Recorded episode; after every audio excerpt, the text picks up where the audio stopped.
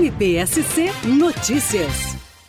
O Ministério Público deflagrou na data de hoje, na comarca de Armazém, a Operação Cashback, que apura a prática de crimes contra a administração pública e lavagem de dinheiro praticado por ex-servidores comissionados do Hospital Santo Antônio, que atende a comarca de Armazém, além de particulares.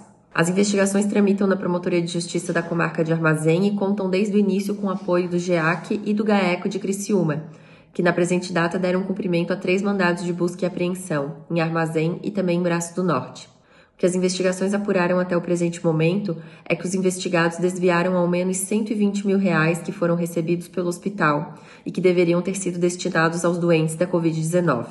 As investigações seguem em andamento na Promotoria de Justiça, a fim de se apurar e delimitar como os fatos ocorreram e também identificar outros possíveis envolvidos.